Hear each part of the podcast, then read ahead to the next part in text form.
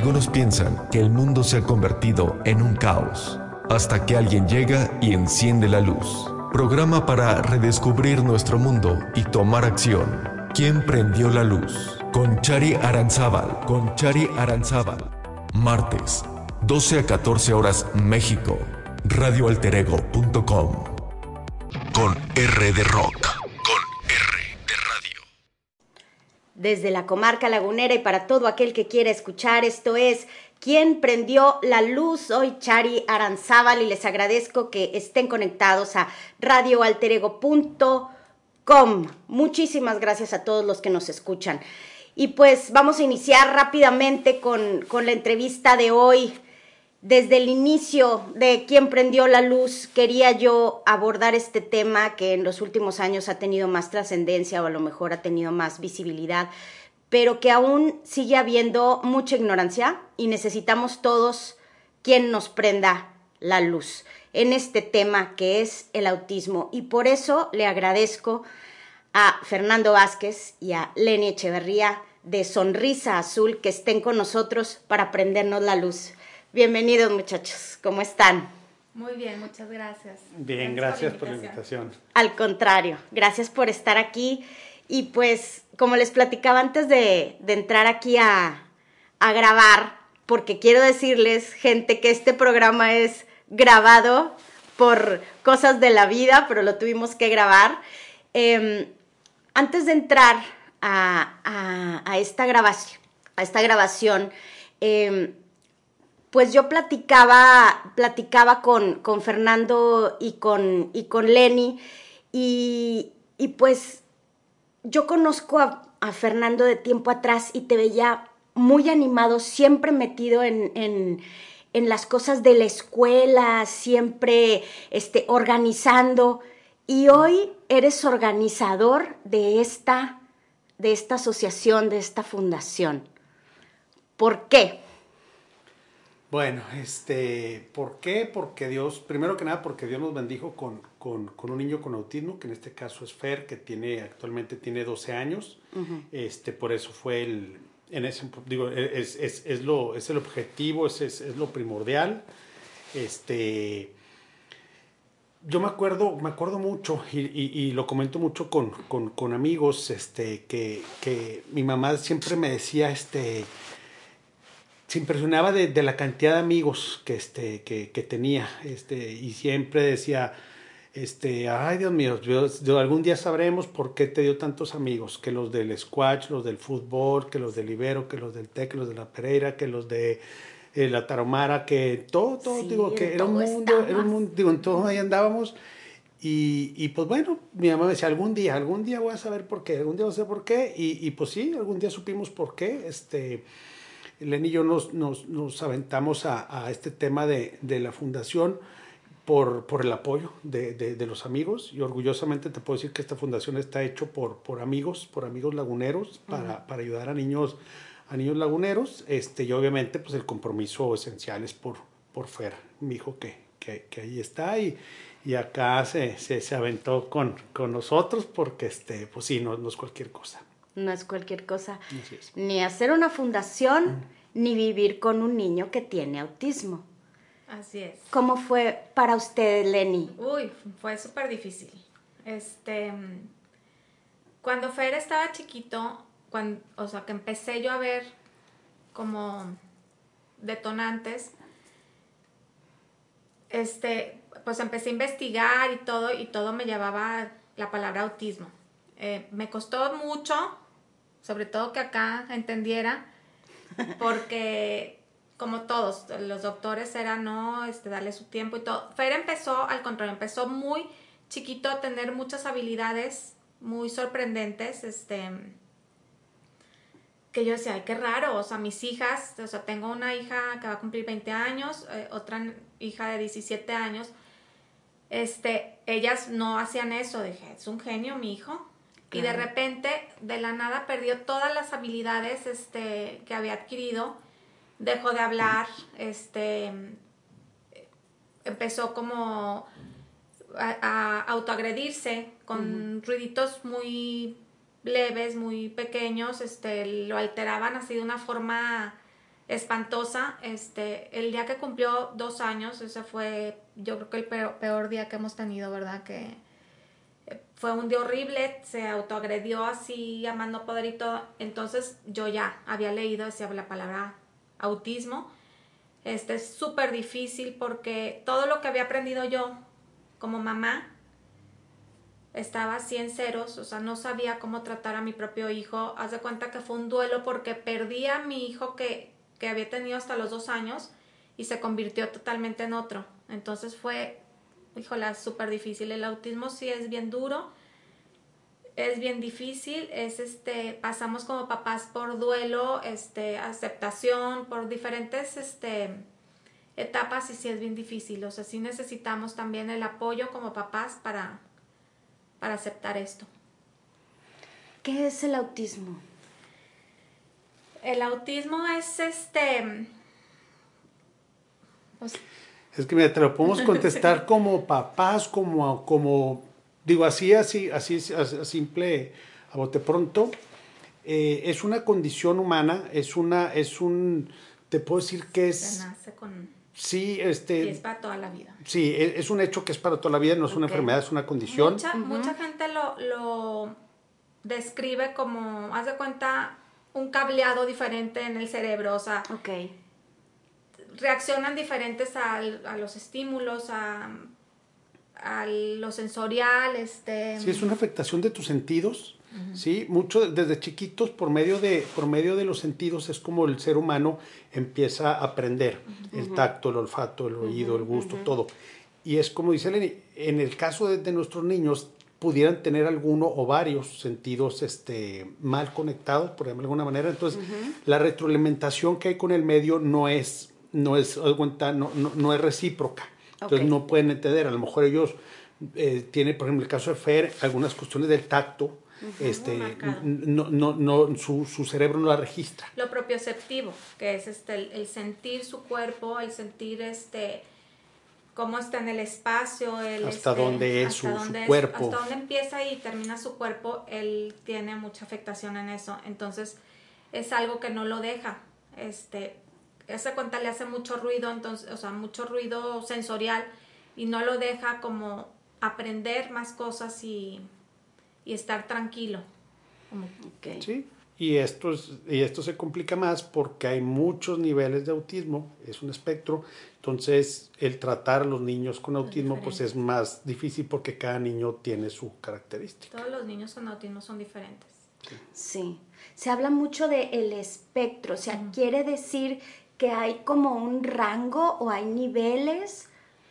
Sí, digo, se puede, es, el espectro es enorme Sí, y, y ahí tienen que encajar, sí, ahí tiene que encajar el niño, si manejan con, con niveles.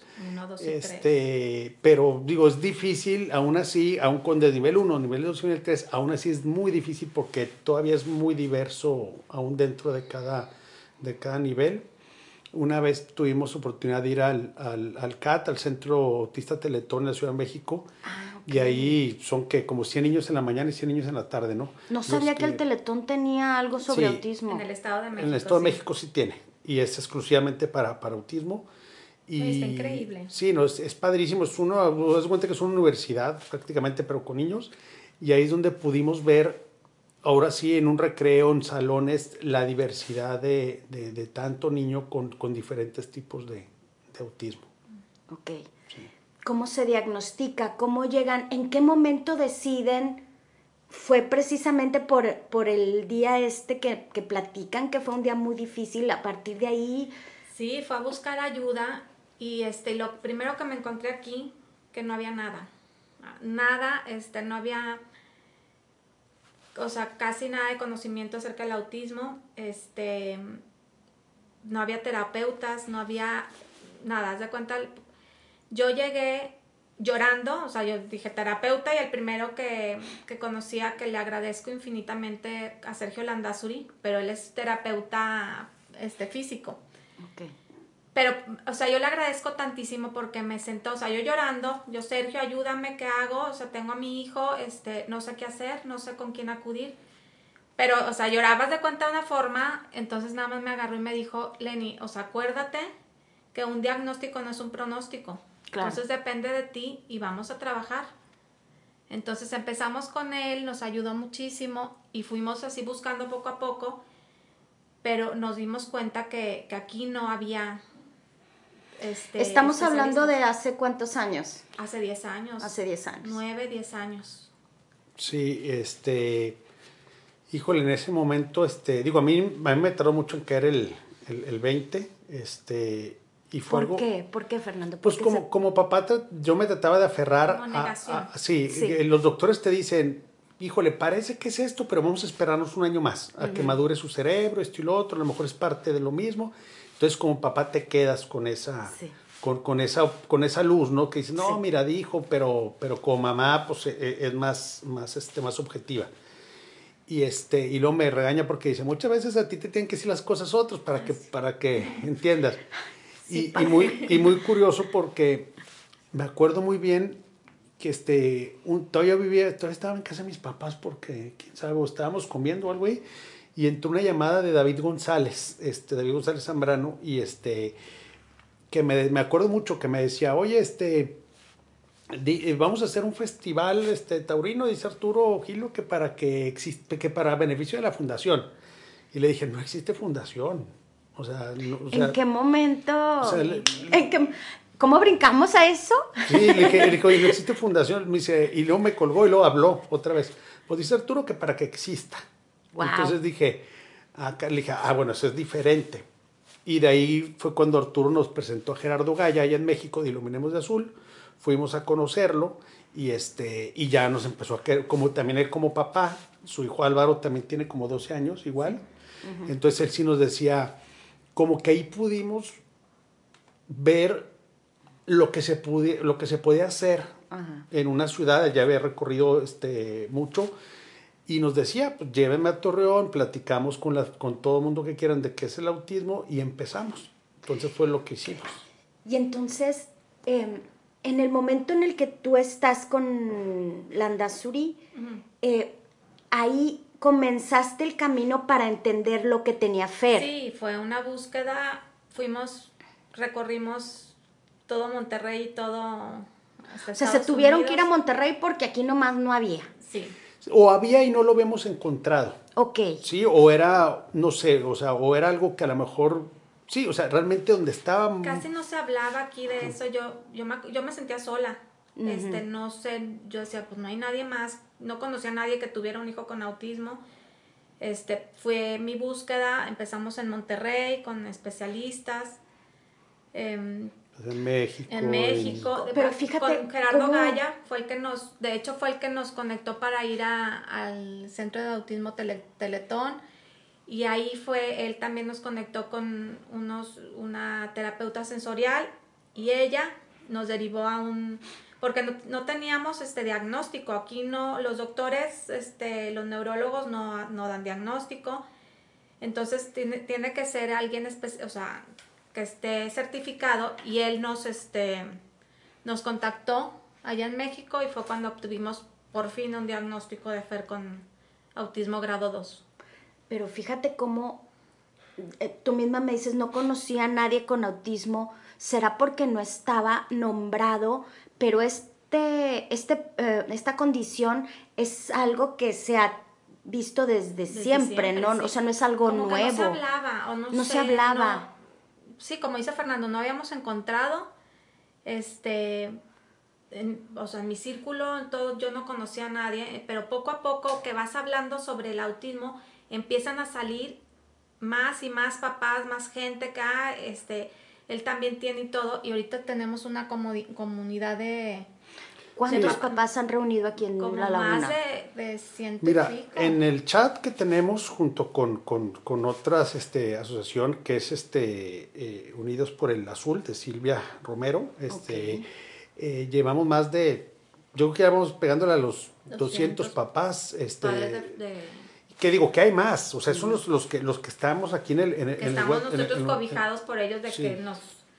Y, y lo padre de, de, de, la fundación que en algún momento, o sea, unos son los niños que, que tenemos en el centro, y, pero otros son los papás que, que, que, ayudas cuando traes a un experto. Me acuerdo cuando trajimos a Gerardo Gaya, me acuerdo que decíamos, ¿dónde hacemos la conferencia? Pues que me acuerdo Andrés, Andrés ahí de Libero, dijo, vénganse a Libero, en el gimnasio. Y era una conferencia, le digo, Gerardo, vas a durar dos horas platicando. Ah, súper bien, no, duró cinco. Me acuerdo muy bien que hasta el vuelo lo andaba perdiendo. Entonces, este, y, y, fueron cerca de 500 personas, pero fueron abuelitas, neurólogos, o sea, era tan, o sea, nunca, no sé si eh, fue, fue tanto el boom de, del tema que vino gente de muchísimos lados, pero sobre todo de diferentes, o sea, el director de un colegio, los neurólogos, las abuelitas de Gido, que eran las maestras sombras de los niños, los papás, los hermanos, alumnos. Cuando, nos dimos cuenta cuánta necesidad había y cuántos niños o jóvenes con autismo había aquí en la laguna. Sí, porque decía, ¿qué es? Perdóname.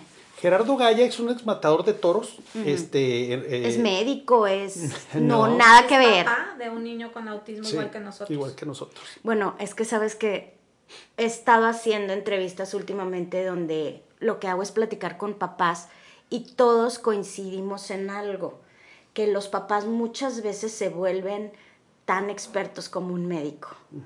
Entonces... Sí, Gerardo ha profundizado muchísimo en cuestión de leyes. Este, o sea, sí le terquea más, o sea, o sea, Gerardo sí, sí, sí es su, su, creo que sí su, su o sea, sí está dedicado a, al 100, a, a, a, la fundación, tiempo completo.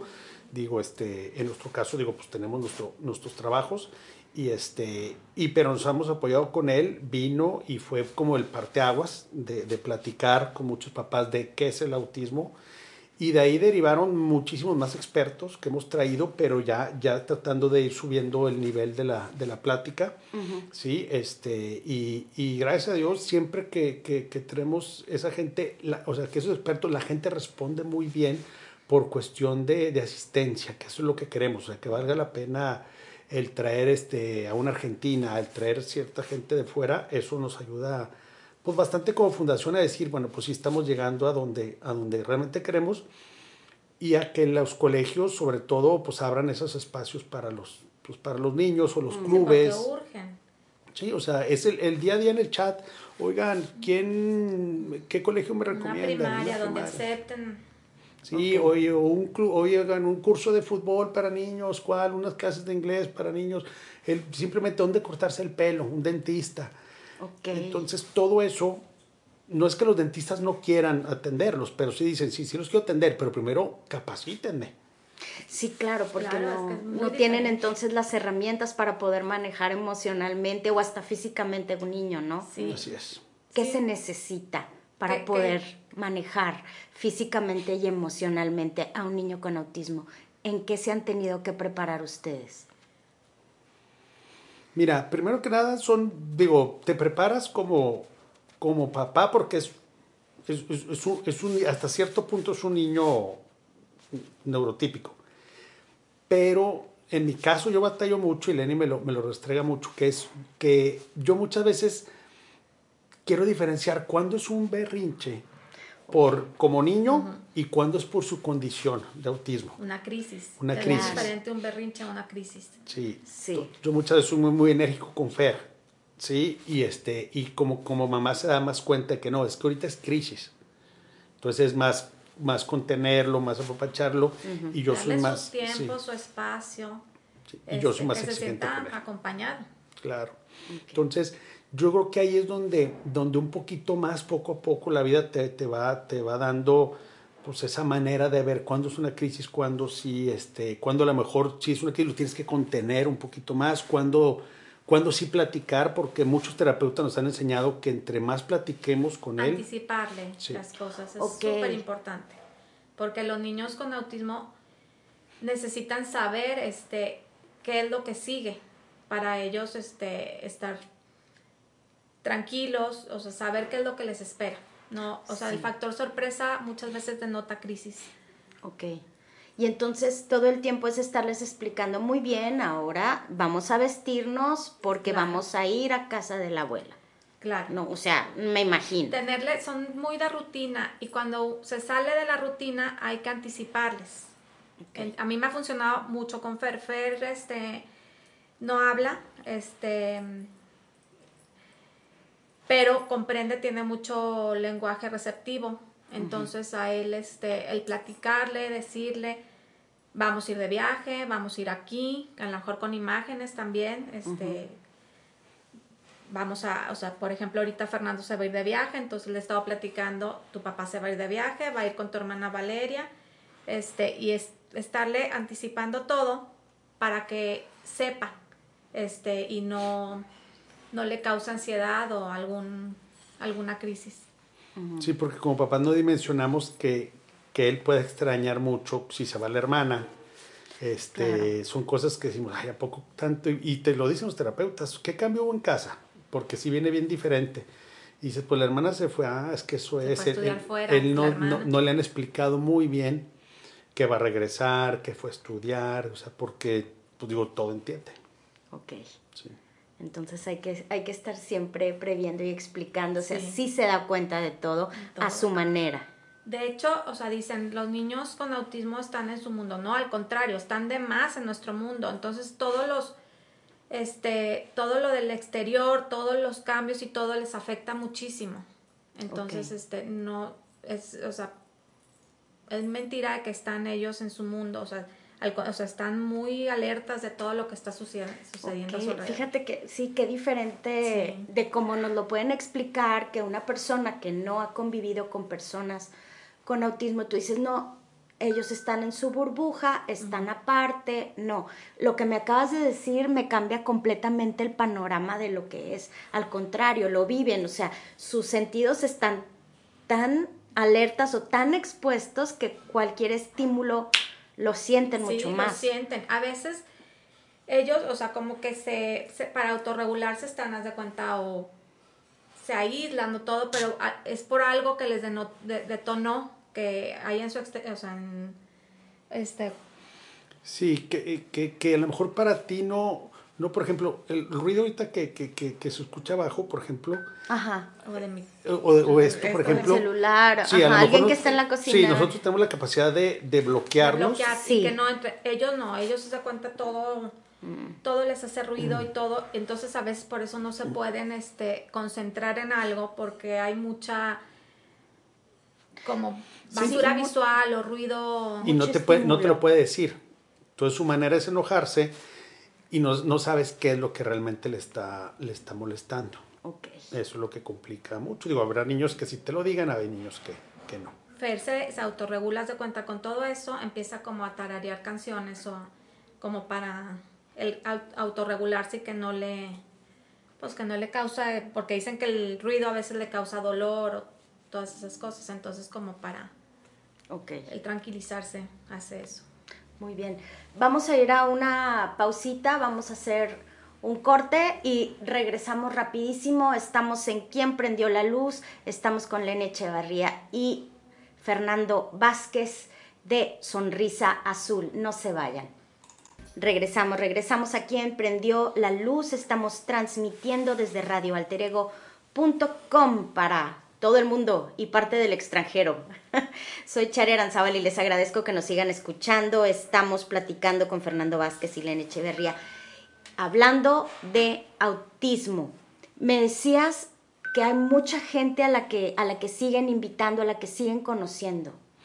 Sí, como, como parte de los objetivos de la fundación, un objetivo que nos pusimos fue este, traer expertos a la, a la laguna para tratar, este, pues como papás, como sociedad, sobre todo, seguir aprendiendo. ¿sí? Aprendiendo pues, para poder convivir, para poder incluir. Y gracias a Dios, este, digo, antes de la pandemia pudimos traer a mucha gente, este, digo, gente como Ana Olivieri, como Lola Hernández, como Nazaret Mayo, mucha gente este, que, que, que, que aceptó y vino. Este, ahorita por el tema de la pandemia, pues mucho ha sido por, por Zoom. Claro. Pero... Ahí tenemos pendiente algunos que queremos traer. Sí, sí todavía. Entonces, eh, lo padre es que era como una, como salir a respirar. O sea, los papás, ahí donde te encontrabas a mucha gente, decías, bueno, ¿y ustedes? ¿Por qué vienen? Ya te decían, es que tengo un familiar con autismo. Entonces ya, ya, pues iba haciendo comunidad, ¿sí? Sí. Este, muchas veces hay gente como el doctor Milán, que, que, que es impresionante la cantidad de, de alumnos que prepara.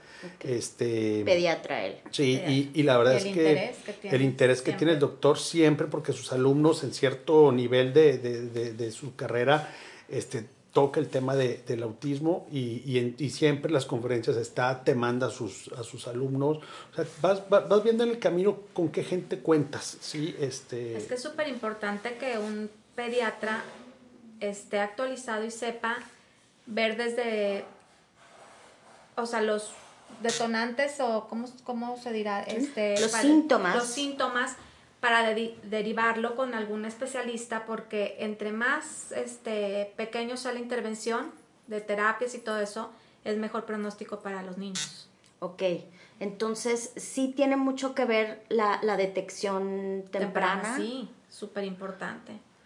Este, entrar en terapias desde pequeñitos y o sea, es muchísimo mejor el pronóstico para que un niño sea este Sí, diagnosticado. Diagnosticado y sí, visto. tener, digo, y tener como papá la apertura, la, el conocimiento, porque digo, pues antes no, no, no, no sabíamos por qué estaba pasando eso. Ahorita ya con pláticas y todo, pues ya más o menos ya puedes captar más rápido lo que, lo que está sucediendo, o que el neurólogo ya hable el mismo idioma que tú, o el terapeuta, para poder avanzarle mucho en, en tiempo, porque digo, salir a buscar en otras ciudades la respuesta, pues sí te quita mucho, mucho tiempo.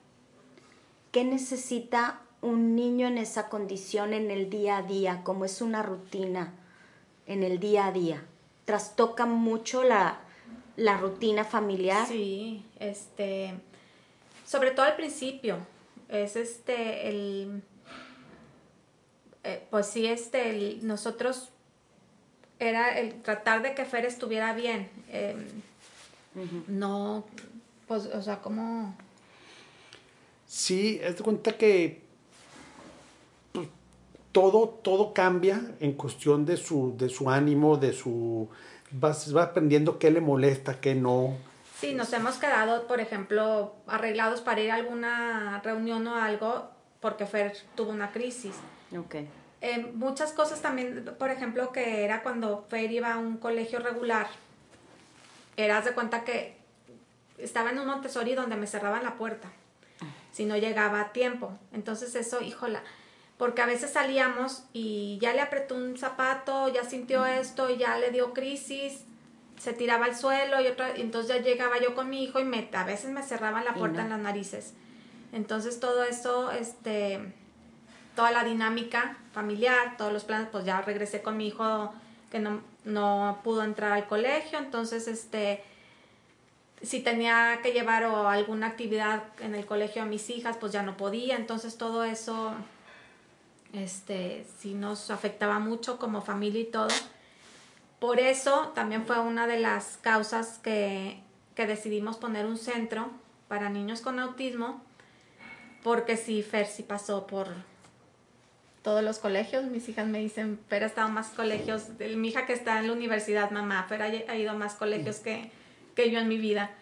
Entonces, este, ya, por eso decidimos el tener un lugar, empezamos con Fer y una maestra, y se fueron, este...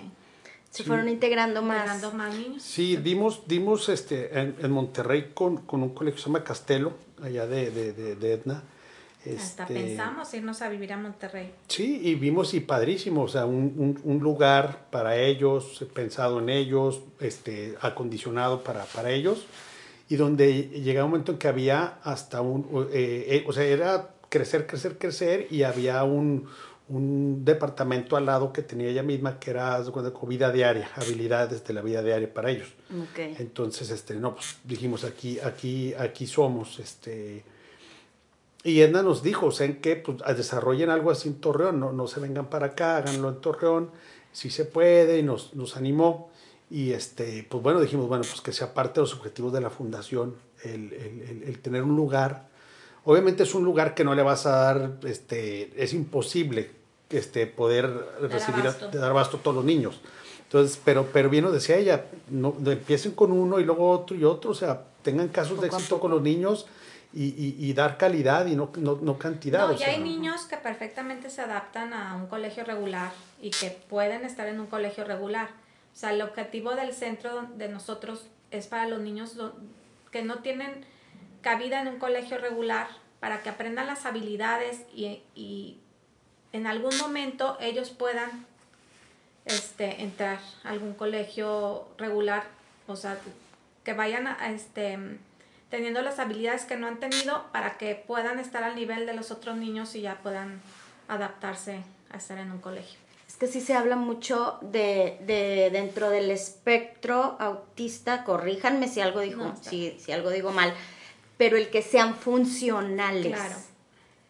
Sí. Sí, en el chat de papás, o muchas veces en las reuniones de papás, platicamos eso este, como, bueno, ¿qué te gustaría? O sea, o hasta dónde quisieras que tu hijo llegara. Y sí, yo creo que la palabra funcionalidad, este, que sean autosuficientes, puedan en un futuro valerse por sí mismos en el momento que papá y mamá no estén con ellos. Ese es un miedo enorme. A Fer, mi hijo, sí le falta mucho. Él, este, Fer no, es, no es un ejemplo de o sea, como de... De autonomía, o independencia. No, le falta mucho. Entonces... Pero se puede lograr. Sí, se puede lograr con mucho trabajo, pero una de mis metas es tener también un lugar donde ellos puedan, como una residencia para jóvenes y adultos con autismo, donde ellos puedan vivir y este, tener como una actividad laboral que, que puedan generar su dinero para, para ser autosuficientes. Sí, lo padre de, de, ir, de, que se fue creando una comunidad de papás es que ahí es donde, bueno, primero que nada ya no estás solo. Sí, te das cuenta. Sí. Qué, qué, necesario y qué reconfortante es tener a alguien más donde sientas tú que encajas, ¿no? Que no estás solo. Sí, y hay gente que va antes, por ejemplo, Silvia Romero va mucho antes que nosotros, con otras mamás, hay gente abajo, hay gente a tu nivel, y, y, pero te das cuenta que busca las mismas, este, el mismo objetivo. y, y, esa misma comunidad, lo, lo, padre es que lo hemos podido formar, este, gracias a la fundación se ha permitido, por ejemplo, este, mucha dinámica. Por medio, por ejemplo, de Gerardo, este, pudimos hacer lo de, nos invitó a lo de funciones incluyentes de cine. Entonces ahí son cosas que dices, híjole, me gustaría algún día ir al cine con mi hijo, pero no voy porque no está preparado el cine, pero esas funciones están preparadas para eso. O sea, no apagan toda la luz, Así el sonido es más más bajito, para que todo lo sensorial no, les afecte. Entonces ahí como fundación, pues corres la voz y vas y, y padrísimo, porque entonces ahora sí todos Estamos en el cine con tus hijos neurotípicos, con, con primos, con invitados, familia, y pues qué padre. Este, y hemos ido, a mí me encanta porque de repente rentamos toboganes, este, o gente que te dice, oye, aquí tengo una finca, vénganse para acá. Entonces es convivencia y, sí. y ahí es donde nos relajamos todo, no importa que, claro. que mi hijo esté tirado en el suelo gritando, te vas a sentir comprendido completamente. Sí, y ahí sale mucho, o también sirve mucho porque que es otro objetivo de la fundación, hacer acciones de impacto social pues para darlo a conocer. Por ejemplo, nos vamos mucho al béisbol, este, Memo Morra nos invita al béisbol, la gente de Santos nos invita al fútbol, Jorge Mata nos invita a la lucha libre cuando hacen en Poliforum. Entonces, este, es, es, es, es muy padre poder invitar a más gente.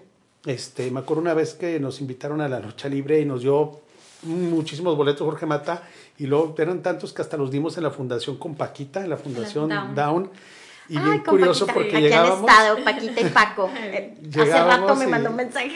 De hecho, una de las palabras que sabe decir mi hijo es Paquita. Ah, Ay, tan hermosos los dos. Y, este, y, es, y es una manera en como, como que nos, como familia nos animamos a salir y la gente empieza a vernos y decir, ah, ese es el autismo. Entonces, este, esa es una crisis. No voy a decir nada como a lo mejor la gente se detiene un poquito. Si estaba haciendo mucho ruido, ya le baja poquito el ruido, pero sabemos que estás en, en, algún deporte o algo, pues que dices, pues es parte de, ¿no? Pero, pero. Sí, claro, o sea, es que estar en un estadio o en la lucha libre que es plena emoción y va a volar una silla. no sé. Sí, no, y ahí lo que haces como papá, pues digo, a lo mejor ya Fer, por ejemplo, siempre iba con sus audífonos. Para aislar. Para aislar. Y entonces, este, otros niños hasta con máscara, ¿verdad? Andaban con sus máscaras puestas, felices, este, y los papás relajados. Ya como papá verás a qué, a qué si regresas y cuál de plano dices, pues no le gustó, no pasa nada. Pero sí nos, gracias a Dios nos estamos animando para, pues, para salir y convivir un poquito más. Este, la gente de, de GR nos invita a las peregrinaciones en diciembre y la verdad es que pues padre, padre ir a peregrinar también con los, con los niños. ¿En qué se han topado en inclusión? ¿Qué es lo más significativo que ustedes dicen, híjole, aquí sí la sociedad no es incluyente? ¿Qué, es, qué ha sido así lo más fuerte? Las escuelas. Sí, es, falta mucho, muchas sí tienen mucho interés y que están haciendo hasta lo imposible para atender a más niños con autismo, pero faltan en muchos. Sí, es que mucho es parte del mismo, el mismo miedo, el desconocimiento que tienen. ¿Por qué? Porque directoras quisieran atender a niños, pero pues finalmente la guía este, o la maestra este, dice, pues no sé, no sé cómo. Este, entonces... Luego, luego, muchos papás dicen que van, este, piden informes y se desviven y nada más les dicen que su hijo tiene autismo. Ah, no, muchas gracias. Este, aquí no, no podemos atender. Entonces, este, falta mucho, muchos espacios porque hay muchos niños y jóvenes que tienen mucho potencial y que pueden perfectamente estar en un colegio regular y este, ser funcionales y, este, y graduarse y hasta conseguir un trabajo y todo. Faltan espacios en las escuelas y en, también muchas papás piden espacios para que les den oportunidad a sus hijos de trabajar. Entonces, este, ahí es donde se tiene que trabajar mucho para que se les abran todos esos espacios a los niños y jóvenes con autismo. Ok. Vamos a hacer otra pausita y regresamos porque quiero que me, que me cuenten cuáles son los mitos, lo que la gente cree o piensa del autismo que no es así. Sí, vamos a, a una pausita y regresamos, amigos. Estamos en Quién prendió la luz. Regresamos, regresamos a Quién prendió la luz. Estamos con Lenny Echeverría y con Fernando Vázquez de Sonrisa Azul platicando de autismo, nos están contando su experiencia como papás de un niño con esta condición y quería que nos platicaran los mitos, qué es lo que, ustedes perciben que la gente cree o piensa que es el autismo, pero que no es. O sea, cosas que de plano dicen, no, no, no, no, no, la gente está mal informada. Este, bueno, lo mismo que decíamos, que dicen que están en, su mundo, que no tienen ah, sentimientos, emociones, eh, al contrario, o sea, las personas con autismo este, son las personas más puras y sinceras este, y saben de verdad, o sea, te demuestran cariño impresionantemente, ¿verdad? Sí, y, y también, por ejemplo, el, como dice Lenny, el chiste es que, que los dejen convivir entre niños, ¿sí? Muchas veces los papás por ese desconocimiento este, se detienen, por ejemplo. a mí me pasó que, que yo como me, indigné muchísimo cuando Fer estaba chiquito, muy chiquito, de dos, tres años, que lo llevé a un Montessori, entonces le, estaba la dueña, o sea, no voy a decir cuál Montessori es, este, pero me dio, me dio de veras que yo salí llorando de ahí porque la yo creo en su desconocimiento, en su ignorancia, le dijo a la, a la ayudante, a la maestra que le estaba ayudando, quítame a todos los niños porque no, este, este niño no les va a morder o no les vaya a pegar. Entonces dije, pobre, qué ignorancia, es porque mi hijo es al contrario, jamás, nunca ha sido, él se autoagredía, pero nunca agredió a nadie, sí, al contrario. Tenía un, este, un amiguito en otro colegio, ¿verdad? Con parálisis. Sí, este... Entonces lo sacaban todos los días en el recreo al niño a tomar el sol. Entonces lo ponían así en unas colchonetas a tomar el sol. Entonces Fer llegaba y lo veía y Sibi se acostaba con él, acariciarlo y agarrarle la mano porque estaba el... Entonces, este, es, a mí eso me causó muchísimo... Salí de ahí y dije, no, mi hijo no va a volver aquí. Ok.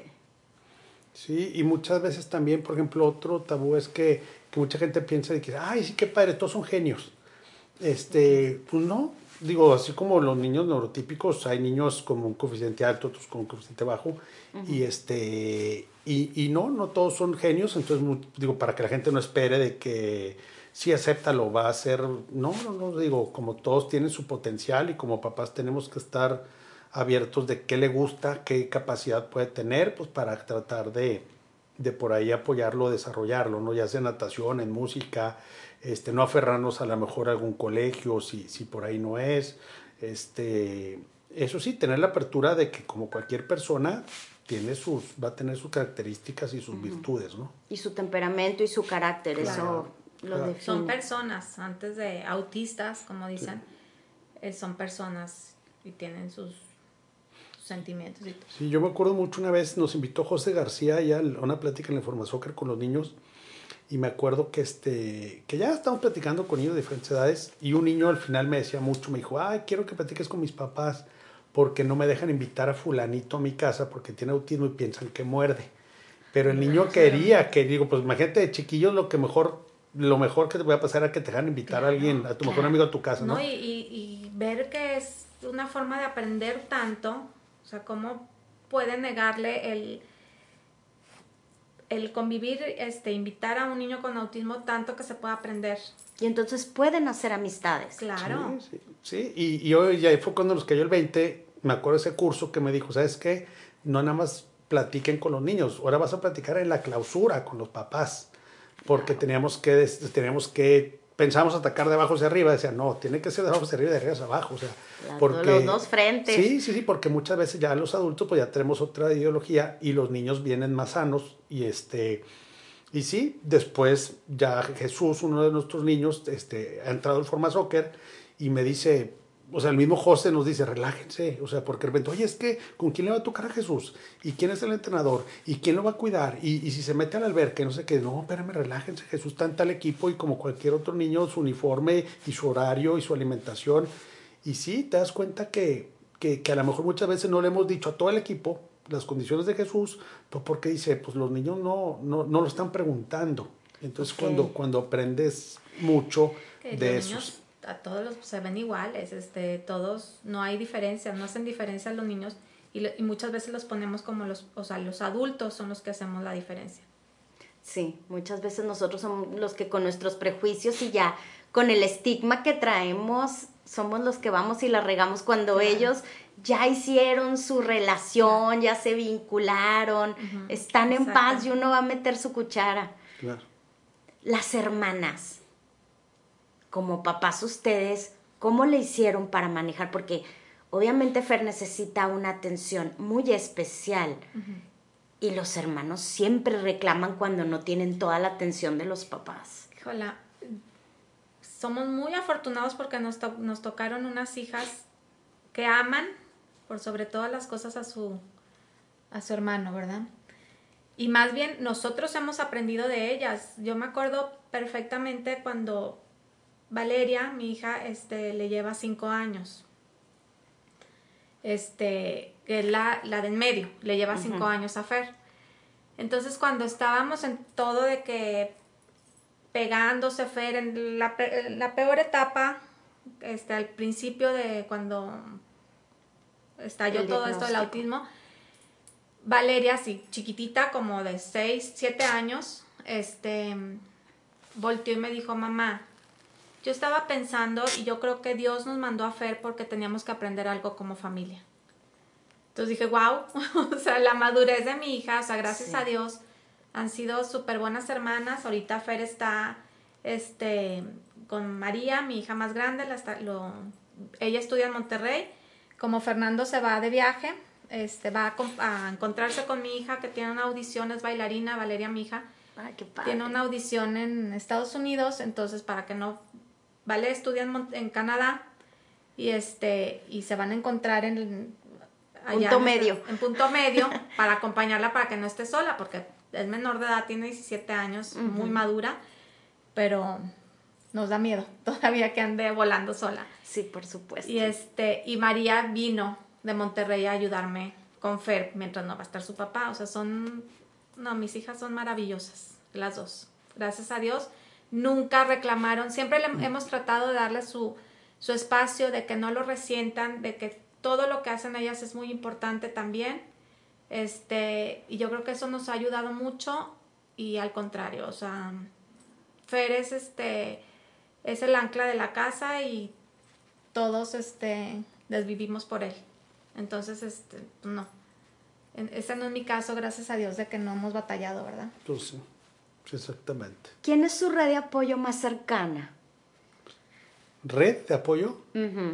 ¿Quién los ayuda? Porque está cañón hacer estas cosas. O nosotros dos. sí, digo, el círculo va así hacia. digo, obviamente, pues nosotros dos. El núcleo de la este, familia, o sea. Cuando estaban las niñas más chicas, no sé si sus papás o amigos mis suegros, a la, mi mamá de chiquito, este, sí nos ayudaba mucho. Mi mamá lo fue diagnosticada con Alzheimer. Entonces, este, pues no, Maite, mi hermana, ha sido también de mucha ayuda. La familia es la primerita, o sea, los papás y todo, este, los hermanos, como dice Lenny, y de ahí te, de ahí te, te, vas hacia, hacia arriba, este, y sí, pues algo que es bien importante también es por lo que vas formando.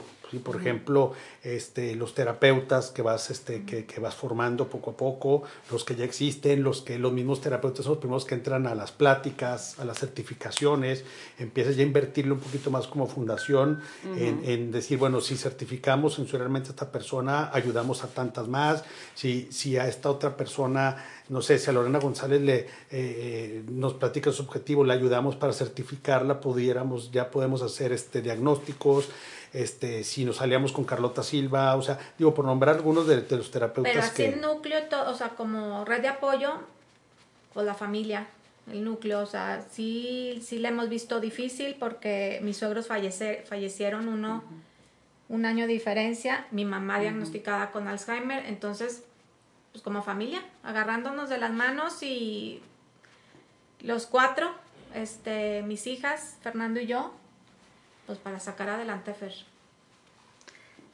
Hacen falta leyes, hace falta eh, eh, algo en, las leyes mexicanas para hacerles la vida más fácil a ustedes o a lo mejor no tan complicada? ¿O cómo estamos en, cuestión legal al respecto?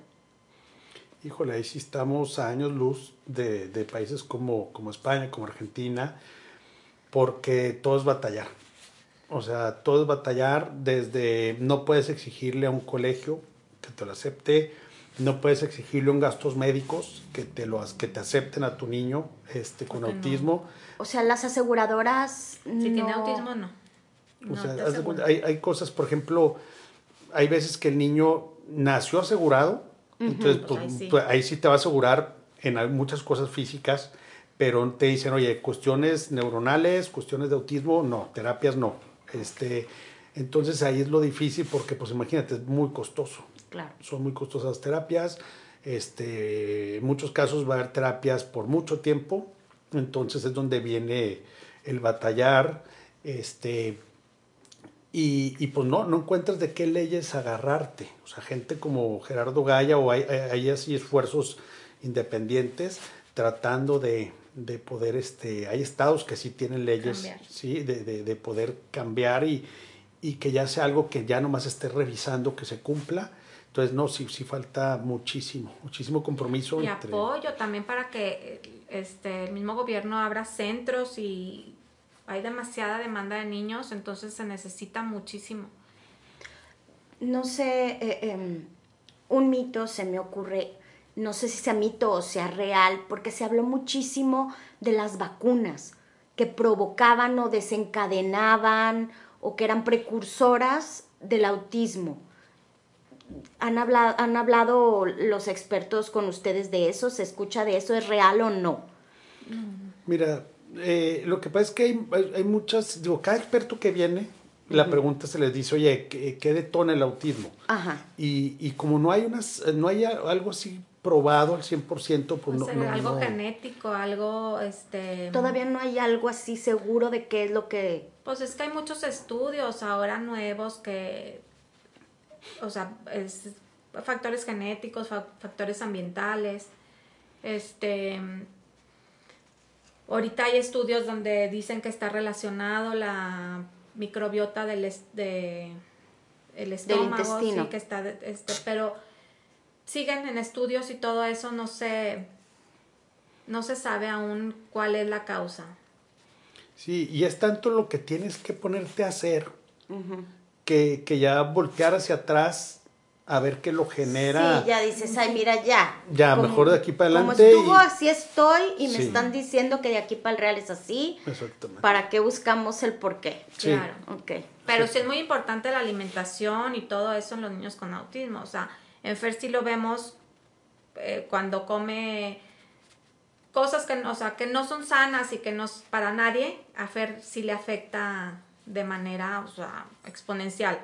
Entonces sí tratamos de tener, pero como para todo el mundo, una alimentación súper sana, natural, este, que no coma azúcar, este, cosas que, que sabemos que luego, que sea un niño neurotípico, luego andan, este, como dopados por el azúcar, imagínate un niño con autismo. Entonces, sí trato de moderar toda la alimentación.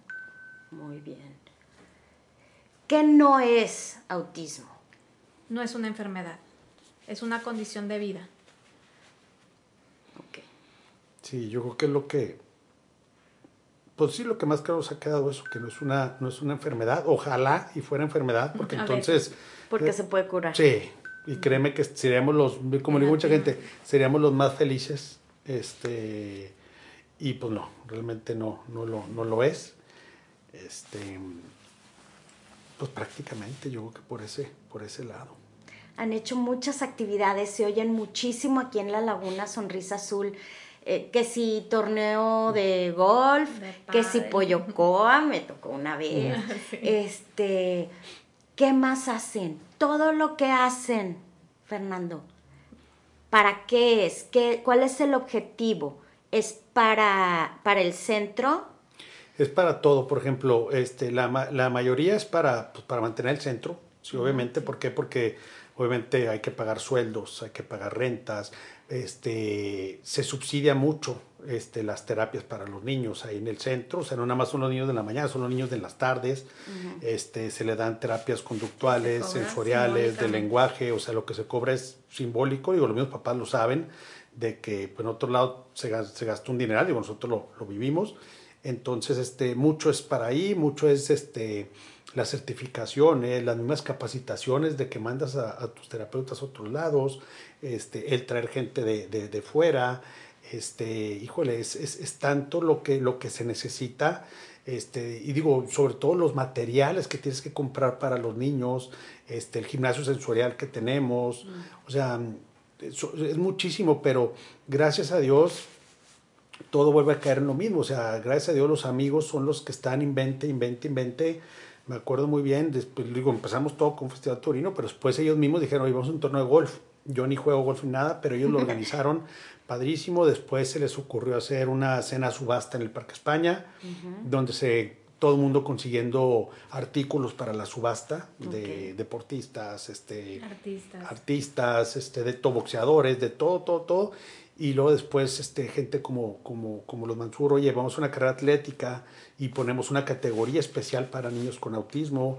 Entonces todo ha sido un sumar, sumar de, de amistades, este, muy padre, que por eso es que Elena y yo no nos sentimos solos, o sea, a uno se le ocurre el apoyo quad, se le ocurre la taquiz, otro se le ocurre, ahorita por ejemplo, a la gente de más a regañar yo por tanta marca que estoy diciendo, pero bueno. No, no, cero, ah, para nada, al contrario, aquí no hay problema y, y sí les pido, eso era lo que les iba a preguntar, futuras actividades. es lo que te iba a decir, este, por ejemplo, eh, por medio de, de, Javier Aguiñaga de Grupo Simsa, este, salió una idea de, de, nos donó una pantalla 75 pulgadas para hacer como una tómbola. Haz de cuenta es, va a estar muy padre, vamos a arrancar ya próximamente, es, son tómbolas donde la gente se puede, puede donar algo en especie, ¿sí? Por ejemplo, oye, yo hago mermeladas, pues órale, tu marca, con tu mermelada y lo que nos vas a donar este, por ejemplo, gente de Play Do It dijo, yo te voy a regalar el celular, el iPhone 13, wow, wow, este, para que se meta en el combo.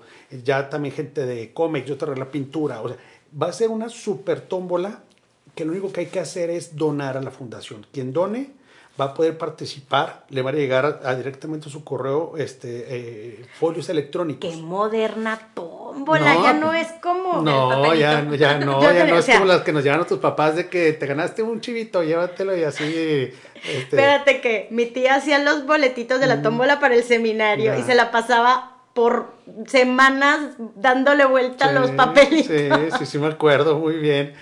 Y, este, y aquí, pues es idea de los mismos empresarios, o sea, que, que, saben lo que hacemos, que saben este, lo que se ha hecho, cómo empezamos, todo lo que, el objetivo que tenemos ahorita. Y, y la verdad es que es algo que ya, ya, ya cuando gira la rueda ya no, ya no la paras, pero por el mismo entusiasmo que, que tienen y que, oye, yo voy a donar esto, yo voy a donar lo otro, oye, y ahí están, ahí están viendo, viendo, viendo, y es época difícil, la verdad, este, muchas actividades no las hemos podido hacer, tenemos ya rato que no hacemos la cena subasta. Por la pandemia, me Por la pandemia y, y, por la cantidad de gente que necesitas para que salga el evento.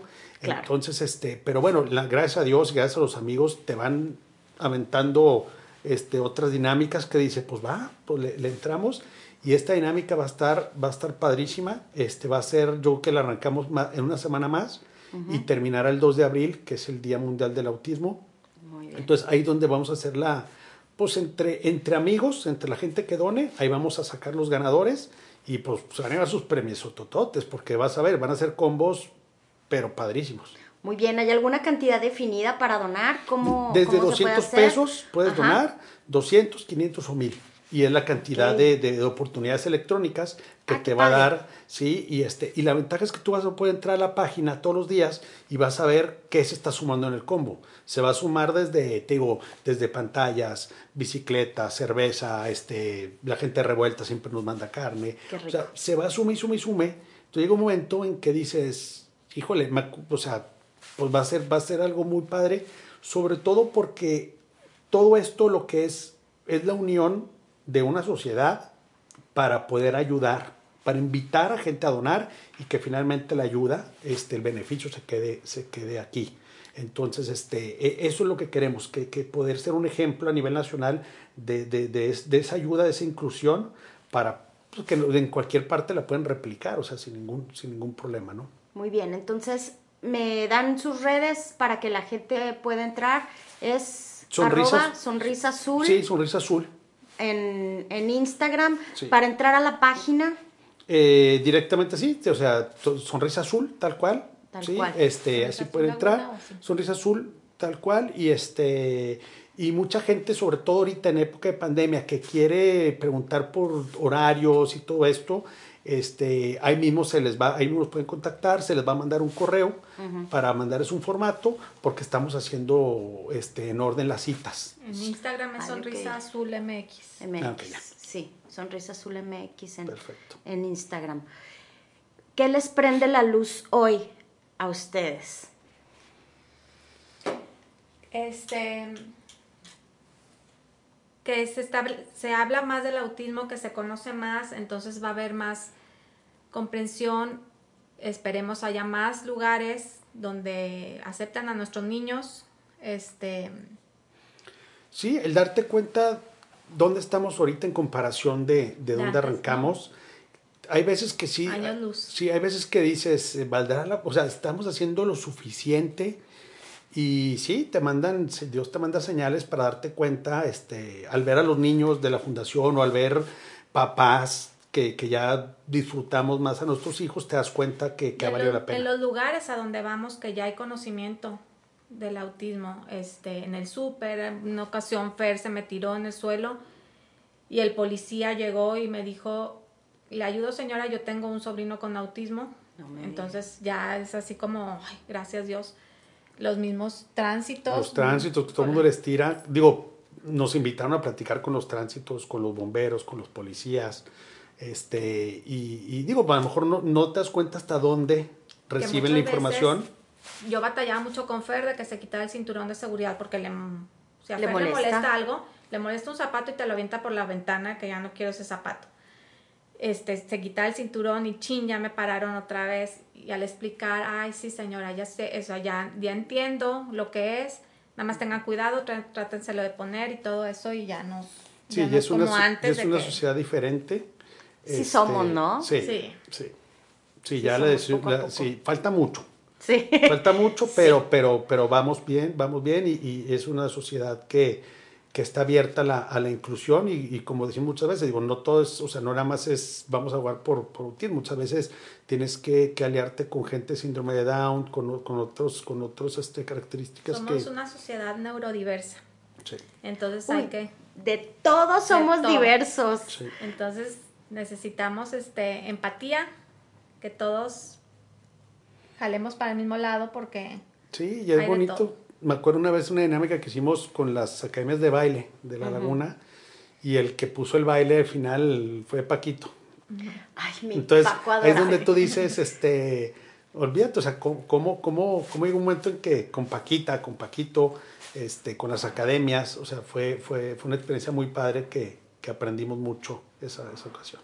Sí, no, y miren hasta dónde ha llegado Paco. Mm, sí a ganar un Ariel y a estar en series de televisión, en obras de teatro. Ya lo tuvimos en, en Quien Prendió la Luz al principio. Fue el segundo programa que hicimos hace casi un año. Ya.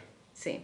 Así es que bueno, pues yo creo que nos, nos quedamos con eso, Lenny, con lo que acabas de decir, con, con la inclusión, con el que todos somos diversos, con el que todos buscamos empatía y pues estamos así. ¿Algo más que quieran eh, platicarle a la gente, decirle a la gente que se nos haya quedado por ahí? Pues que le den la oportunidad a nuestros hijos, sí, este... Son maravillosos. Sí. No se van a arrepentir, de verdad, son seres hermosos, maravillosos y tenemos mucho nosotros que aprenderle a ellos. Así es.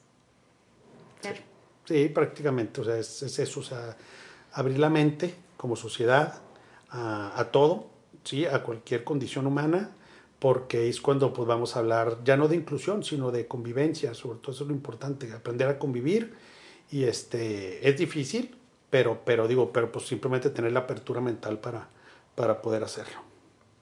Pues en eso estamos. Amigos, muchas gracias por, por haber escuchado quien prendió la luz con Sonrisa Azul. Muchas gracias, Lenny, Fer. Gracias, por abrirnos su corazón y contarnos su, su experiencia. Amigos, estamos, estamos en Quien Prendió la Luz en radioalterego.com. Gracias, gracias por escucharnos. Yo soy Chari Aranzábal y los invito a que sigan prendiendo la luz y vayan a, a, a que se las prendan también. Abramos el corazón. Gracias a todos.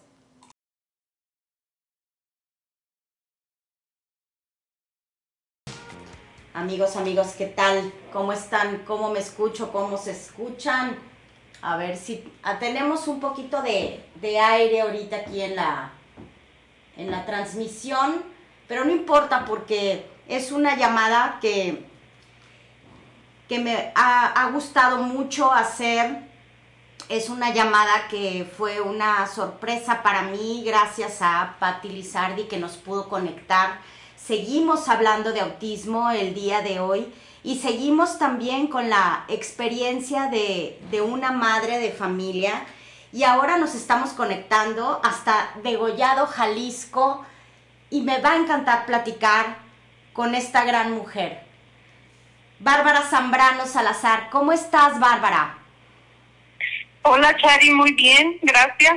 Aquí estamos este, con esta oportunidad de seguir dando a conocer sobre el autismo, que yo tengo un niño autista, bueno, un joven, 15 años, un joven autista, y pues es una gran oportunidad, la cual agradezco mucho. Muy bien, pues la verdad es que te agradezco más yo por estar aquí, por abrirnos tu corazón y por platicarnos tu historia, y pues es otro enfoque y es otra otra historia de vida. Bárbara, tu niño, ya no tan niño, tiene 15 años, ¿verdad? Ya, ya 15 años. Muy bien, ¿cómo se llama tu hijo? Se llama Rogelio Zaragoza, le decimos Roger. Muy bien. Y entonces, ¿dónde nació? Platícame, Bárbara. Eh, nació en Estados Unidos, en un suburbio de Chicago Hasta los seis años vivió allá, vivimos allá y luego ya nos vinimos a vivir a México. Ya a partir de los seis años estamos aquí ya casi diez años.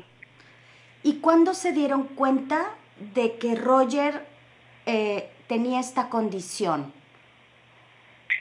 Roger, este, al año ocho meses se le hizo una primera evaluación.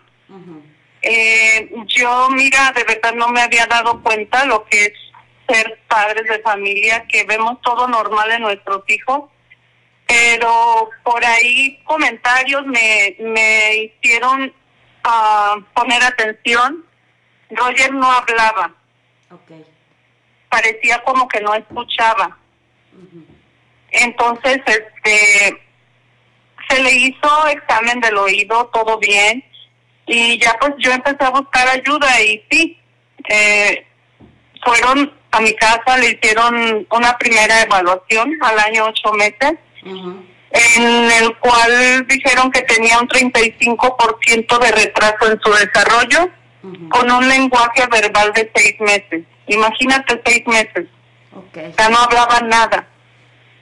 Y pues ya a partir de ahí le empezaron a dar sus terapias primero de lenguaje, dos horas por semana, ocupacional y también de desarrollo.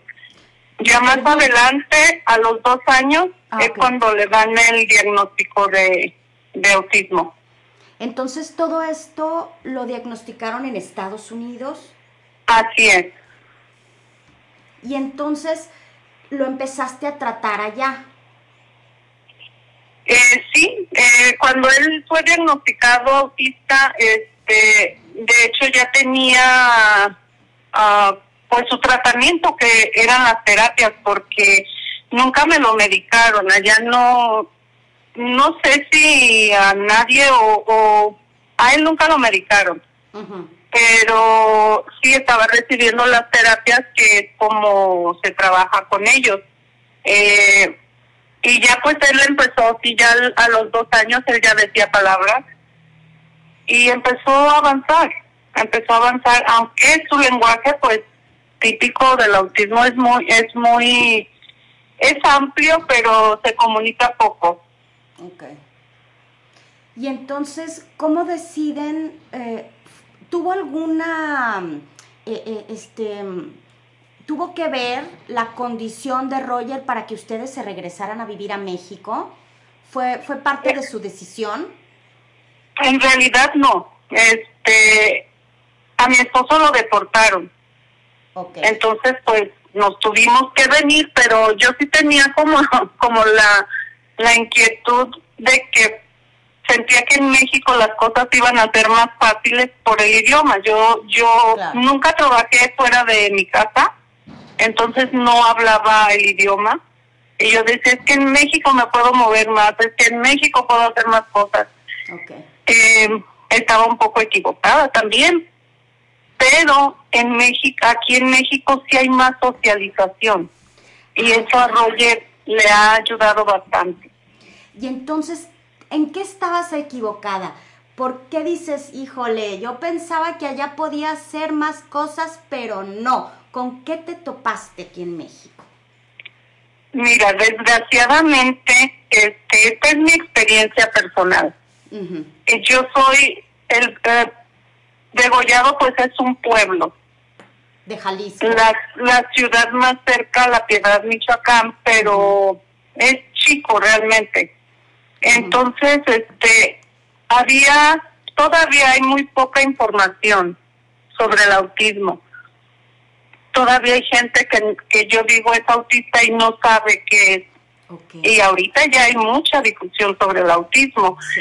Este, entonces, en Estados Unidos, yo lo percibí así, eh, quien tiene una condición se les da un apoyo más, más grande, es como, es como un primer lugar, hay que ayudarlos, hay que apoyarlos en las escuelas. Eh, de hecho, él estaba en una escuela regular cuando ingresó a, al distrito escolar con un en un salón de atención especial. Entonces hay más como todo esto, hay más más ayudas de este tipo. Aquí sí es como pues búscale más tú sola. Es buscar, buscar uno solo de, en esa manera, en esa forma. Y el hecho de que ustedes no, me imagino que no tenían papeles en Estados Unidos. ¿Es así? así es. Y de todas maneras, lo, lo, ¿lo atendían a Roger? Sí, sí, sí. Este, mira, el, el grupo eh, Intervención Temprana, creo que era en español, se hace cargo de, una, de cero a tres años, con terapias en tu casa.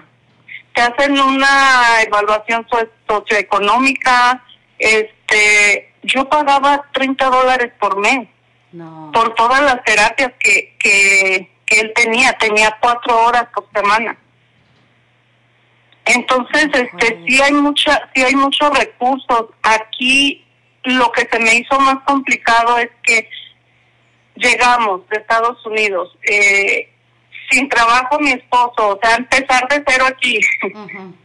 y, y te topas con que es caro, si tú quieres atenderlo y quieres buscar, y yo, yo recuerdo que en ese tiempo lo más cercano que yo veía era en Irapuato y no es fácil, los traslados, este, la terapia, o sea, no es fácil. Todo eso, todo eso sí, sí es más complicado y allá no tenía nada que ver si tenías papeles o no. Claro. Y entonces ellos, híjole, es que de veras que me cuesta entender la diferencia de cómo manejamos la salud en Estados Unidos y aquí, porque es, es tan raro como allá en unas cosas eh, es carísimo y necesitas un seguro y se están peleando por el Medicare y no tienen un sistema de salud como el seguro social que tenemos aquí, pero a la misma vez el seguro social que tenemos aquí no está eh, con los recursos y tampoco tiene eh, este, el, el no sé, el poder económico ni, ni, del gobierno para poder hacer su trabajo. Entonces, de veras que son, son unas cosas tan raras que se manejan por la política y por el gobierno, porque en realidad, y lo platicaba, fíjate que hace poquito tuvimos aquí eh, a, Luz María Herrera que nos hablaba junto con su hijo de cómo ellos vivieron eh, el, cáncer en su hijo, en su hijo Héctor. Y, platicábamos de cómo el privilegio de, de, tener las posibilidades económicas, de poder moverte, de la educación, de, no sé, tantas herramientas, es lo que verdaderamente te te ayuda a que tu hijo pueda salir adelante o no, y es sumamente injusto. Así es, así es. Y si es contradictorio, es así como tú lo, lo estás expresando, sí es muy contradictorio. Hay, hay en Estados Unidos muchas cosas buenas, pero también ah, muchas en contra. Y aquí, aquí el principal, este, bueno, sobre el autismo, es la falta de información y de difusión sobre, sobre las necesidades para las personas autistas. Pero en cuestión de, de salud, pues sí es verdad que aquí es más fácil ir al doctor y pagar tu consulta si no tienes seguro médico. Allá sí es muy caro. Allá sí en realidad todo eso es muy caro. Entonces hay, hay, hay cosas buenas allá y y cosas no tan favorables. Y igual aquí, aquí también hay cosas muy buenas, pero bueno, yo ya estoy aquí y me quedo con lo de aquí y empezar a trabajar aquí y echarle ganas aquí y aprovechar lo bueno que hay aquí. Claro. Y Roger empezó a hablar más, empezó a socializar más. O sea, se ha habido muchos avances aquí. ¿Tienes, nada más, sí, dime. perdón, nada más falta pues como más conocimiento, más concientización sobre lo que es autismo. Ok. pues eso es de lo que también vamos a seguir platicando, pero vamos ahorita a un cortecito y seguimos amigos con Bárbara Zambrano desde Degollado, Jalisco, platicándonos también su experiencia como madre de un niño autista. No se vayan. Yo creo que, es más, acabo de decir algo mal. No es un niño autista, es un niño que tiene con una condición y su condición es autismo, ¿no, Bárbara? Es, está mal que lo diga así. Pues realmente no sé, yo también digo Roger autista porque es una condición, es parte de su personalidad, de su de su ser. Este, pero pues debería de ser como dices, con una condición que es autismo. Para no etiquetar tanto, ¿verdad? Es claro, para no etiquetarlo. Es Roger y vive con autismo. Y estamos platicando con su mamá, Bárbara Zambrano. No se vayan amigos, estamos en ¿Quién prendió la luz? Regresamos amigos a ¿Quién prendió la luz? Y seguimos platicando sobre autismo en, en, el día de hoy. Les recuerdo, la primera hora estuvimos, estuvimos platicando con Lenny Echeverría y con Fernando Vázquez, que ellos tienen la, Fundación Sonrisa Azul aquí en la comarca lagunera, pero ahora estamos platicando con Bárbara Zambrano desde Degollado, Jalisco. Dos eh, realidades diferentes, dos vidas diferentes, dos situaciones diferentes, pero ambas viviendo con autismo en su casa, en sus hogares, con, con su hijo. Bárbara, platícanos, ¿Qué ha sido lo más, lo más difícil de vivir con autismo? En primer lugar, el diagnóstico, aparte de que yo no conocía, no sabía que era autismo. Entonces, este, pues tratar de entender, de investigar, de, ir descubriendo ah, al paso del tiempo con Roger lo que, de hecho, todavía no, no no sé identificar a veces lo que es parte de su condición y lo, lo que puede ser parte de la educación. Entonces, es, es, esto es difícil, em, empezar a vivir una realidad que desconoce, empezar a buscar. Y ahorita mismo lo que a mí se me ha hecho muy complicado es enfrentar la sociedad. La verdad, es, es tratar de que Roger se integre a una sociedad, tratar de que Roger sea aceptado en la sociedad con sus particularidades, con sus necesidades, con yo creo que que ahorita mismo este es el reto más grande, es, es lo más difícil.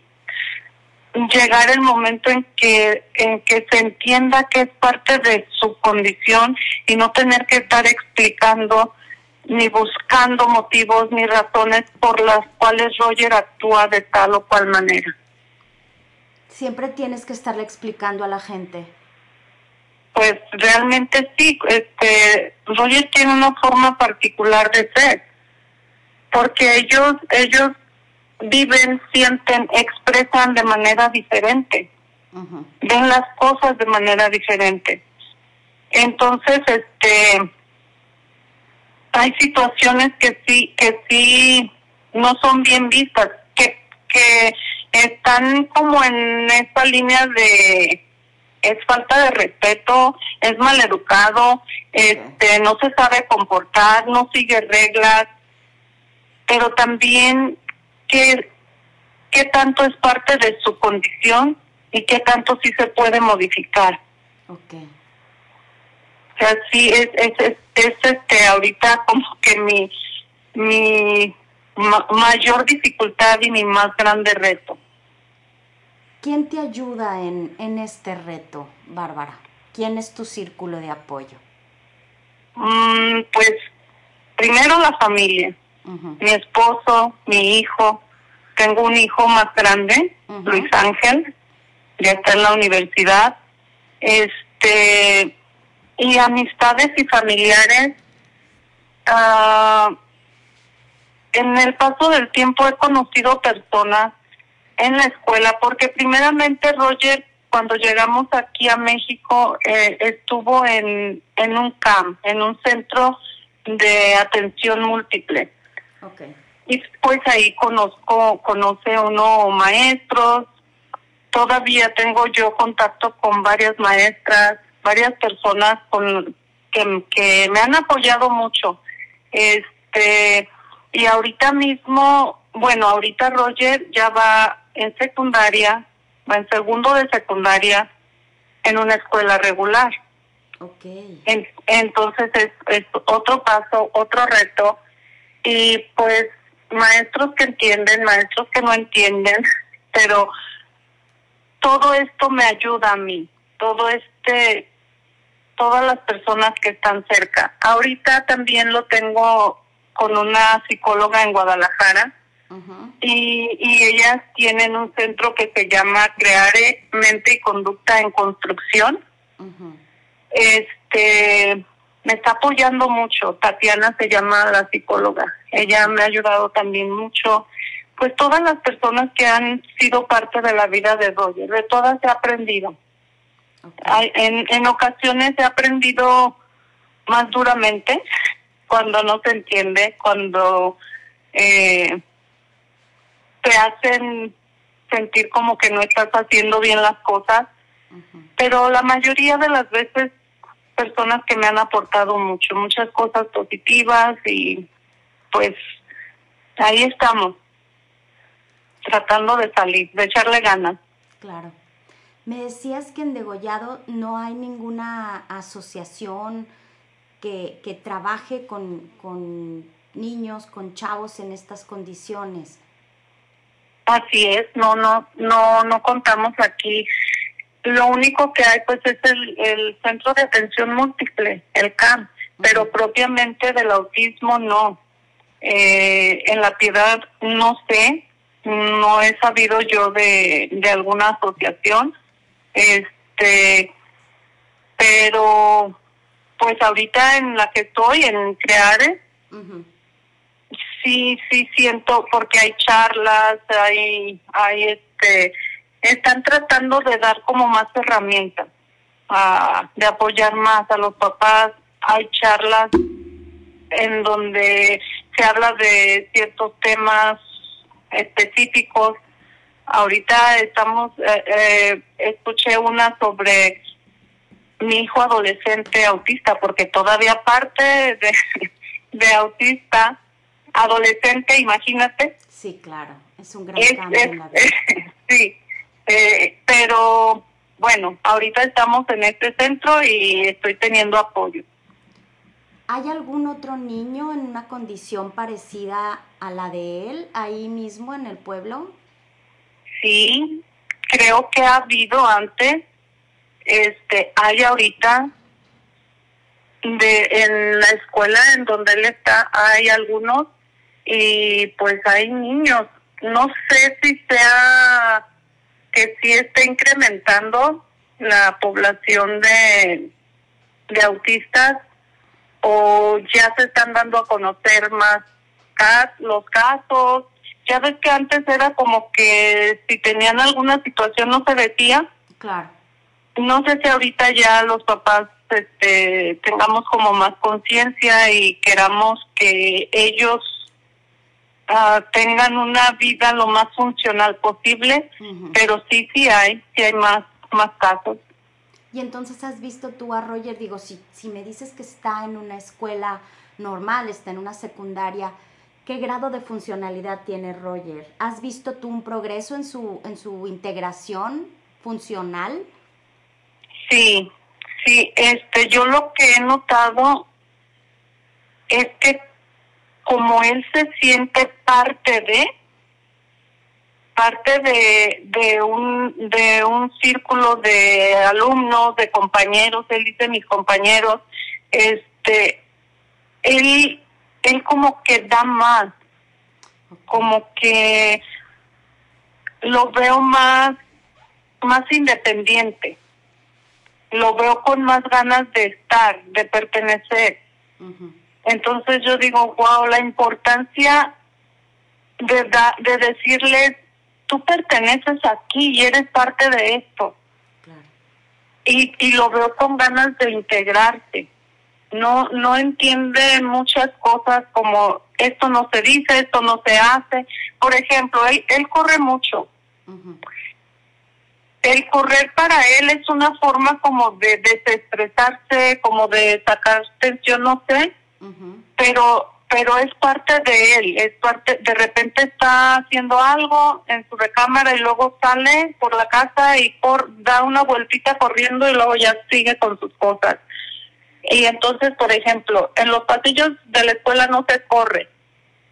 Y, y él no entiende por qué, por qué no puede correr, ¿me entiendes? Sí, sí, sí. Entonces es esa parte de no entender por qué ciertas conductas de él, que son parte de él, de su ser, este, no se pueden hacer. Me cuesta trabajo explicarle por qué no y que él lo entienda. Por supuesto. ¿Qué tanta apertura has podido tener al respecto en la escuela? Fíjate que hay mucha disposición, sí la hay. Hay mucha falta de conocimiento y cosas que hace Roger se pueden confundir con, con, con la disciplina, con falta de disciplina. Inclusive alguna vez, por ejemplo, me dijeron, ay, el maestro se sentó a platicar con él, a decirle esto no se hace y esto. Y yo me quedo pensando, digo, a lo mejor el maestro piensa que yo nunca le he dicho eso. Cuando todo el tiempo le estoy diciendo, o sea, le estoy repitiendo, Roger, esto sí, esto no, de una y muchas maneras. O sea, es, es muy complicado eh, educar si, si yo misma no entiendo que es parte de él y que sí se puede corregir, ¿me entiendes? Claro. Pero bueno, pues ahí le estamos echando ganas y pero sí sí veo sí veo apertura por parte de de los docentes, si veo este que se les está abriendo las puertas a este tipo de, de situaciones, de condiciones. Pero entonces, ahorita, hoy por hoy, ahí en Degollado, ¿no hay otro, otro chavo, otro niño que a lo mejor pudieras hacer un grupito de, de mamás con con chavitos en las mismas condiciones como para, para que platicaran, para que se entendieran. Es lo que platicábamos hace rato con, con Lenny y con Fernando, que para ellos ha sido de mucho apoyo tener en la asociación a otros papás y niños iguales a ellos. Y, y, y cuando se juntan, ya no están con la preocupación de que el niño vaya a responder de una manera no convencional, sino que en ese grupo todos se comprenden y se apoyan. ¿Tú no tienes eso en Degollado, Bárbara? Mira, sí hay, sí hay más niños autistas, sí, yo y no los conozco en realidad a todos. Este, yo he tenido acercamiento, por ejemplo, con la mamá de uno. Este, no se me no se me había ocurrido a mí hacer como una asociación así. eh, con esta mamá sí platicamos y, y sí, claro que nos entendemos. Es claro que, que es muy liberador también. De repente platicar con alguien y que sepas que te entiende. Que, que también esta persona está pasando por situaciones así. Aparte de que autismo, pues no todos son igual. Claro siendo autistas son muy particulares. Por ejemplo, Roger este él tiene mucho miedo a los perros y el ladrido de los perros lo estresa. El otro día saliendo de secundaria estaba un perro ahí afuera y Roger pues ya está más alto que yo. Aún así se me subió arriba, se me subió para que lo abrazara porque y estaba gritando, "Ay, el perro, el perro." Y, y fíjate, este, los papás por ahí pues nada más volteaban a ver, pero nadie nadie hacía nada hasta que un papá que nos conocía precisamente, este, ahuyentó al perro. Entonces ya pudimos subir al carro. pero es este yo no sé no sé si otros niños o jóvenes autistas tengan esta situación particular, ¿me entiendes? Sí. Eh, y sí sería muy, es muy interesante esa idea, ojalá que, que lo pudiéramos hacer. Yo pienso que sí seríamos varios papás en, en situaciones similares.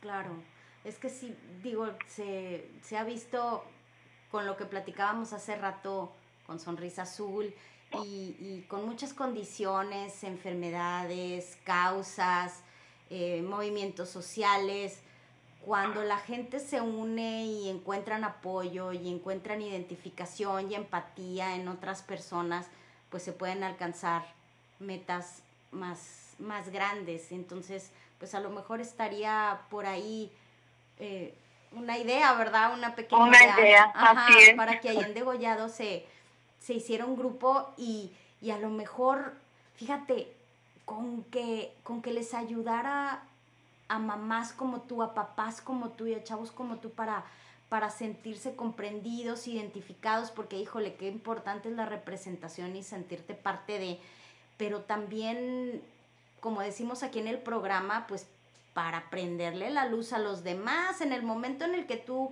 hagas un grupo, una no digo asociación porque luego me platicaban también este sobre sobre las nuevas asociaciones que híjole el gobierno luego pone más trabas que otra cosa eh, Imagínate. Sí, pero, pero un grupo de apoyo y, y que la gente allí en, en el pueblo los, los pudiera eh, voltear a ver más, ¿no? Que, que se les prendiera la luz y que, y que pudieran comprender mejor su situación. Porque, a ver, Degollado no es un, no, no, no es un pueblo tan grande como para que no se conozca casi toda la población, que no inventen, ¿a poco no conocen a tu chavo? ¿A poco no pueden ser empáticos? ¿A poco no pueden ayudar? Como el papá este que, que llegó y, y ahuyentó al perro, ¿no? Para que Roger no, no se asustara tanto. ¿Qué te cuesta tener esa empatía? Pues yo creo que a veces cuesta mucho. Mira, este, cuando estaba en el camp, la, la escuela tiene que corresponder a la presidencia, al, gobierno municipal, en los desfiles, en... Y yo recuerdo una vez iban desfilando nuestros niños del camp, todos con alguna condición diferentes, este, y los papás pues a un lado de ellos cuidando, cuidando. Yo, por ejemplo, porque a Roger también los cohetes lo estresan mucho, este y era un 16 de no recuerdo qué fecha era pero hay había cohetes. Entonces yo iba así a un lado. Y dos señores estaban bromeando entre ellos y uno le dice al otro mira tú deberías de ir ahí vete ahí a desfilar con es- con ahí donde van ellos como en burla como en, no sé, a mí me hizo sentir muy mal, digo, wow, como para eso, para eso venimos aquí, para que se rían de nosotros, Claro. duele, duele.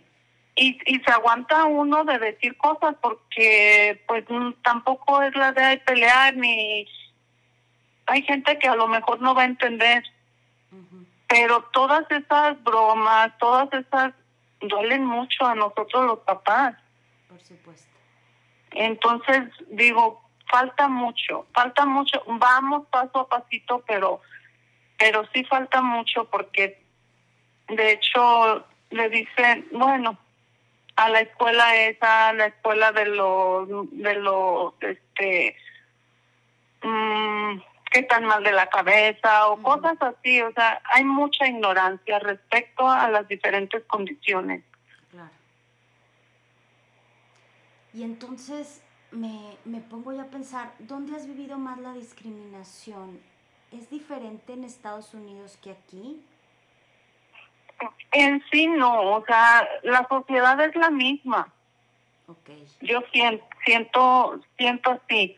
Este, la sociedad es la misma, la falta de información es la misma. Eh, aquí porque hay como más más relación entre todos, ¿me entiendes? Allá es una vida más a cada quien en su casa. Y si te juntas con alguien es con un círculo muy cercano. Claro. Que por ejemplo ya te conocen, ya conocen al niño, este lo toleran si les gusta o no, pero pero se entiende más.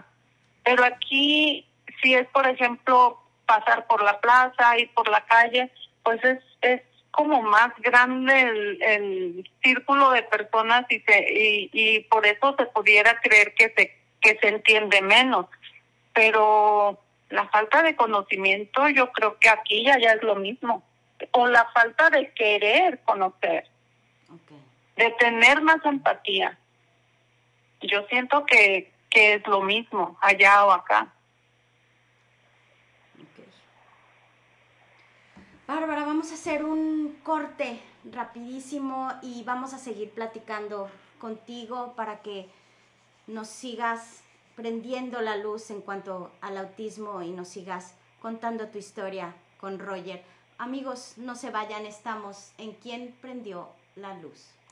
Regresamos amigos, regresamos a quien prendió la luz, platicando ahora en entrevista con Bárbara Zambrano desde Degollado, Jalisco, una visión diferente sobre el autismo, cómo se vive también allá en un pueblo de Jalisco, sí, también allá, en todos lados. Existen niños con estas condiciones, en todos lados tenemos que ser más empáticos. Bárbara, como mamá, ¿cómo lo has manejado con tu otro hijo? Es, es, es complicado, fue complicado. Ahorita pues él ya, ya tiene 19 años. Este, yo le pregunto, ya tengo esa, esa facilidad de preguntarle, ¿tú cómo te sientes, Luis Ángel, cuando yo hablo de Roger? De hecho, él me apoya mucho y me dice, que yo veo que a ti te apasiona hablar, hablar de Roger. Siento que eso es lo que tú como que encontraste lo que te apasiona. Pero cuando estaba chiquito, es el miedo de no darle la atención que él necesita, darle la atención a Roger que él necesita sin robarle a Luis Ángel. Tratamos de integrarlo cuando iban a las terapias ahí a la casa, de que él también participara, de que él también se integrara, como para no hacerlo a un lado. De hecho, yo tenía miedo que sí le hubiera hecho más daño, porque sí, sí te enfocas más en, en, en, en quien tiene cierta condición, sí es verdad.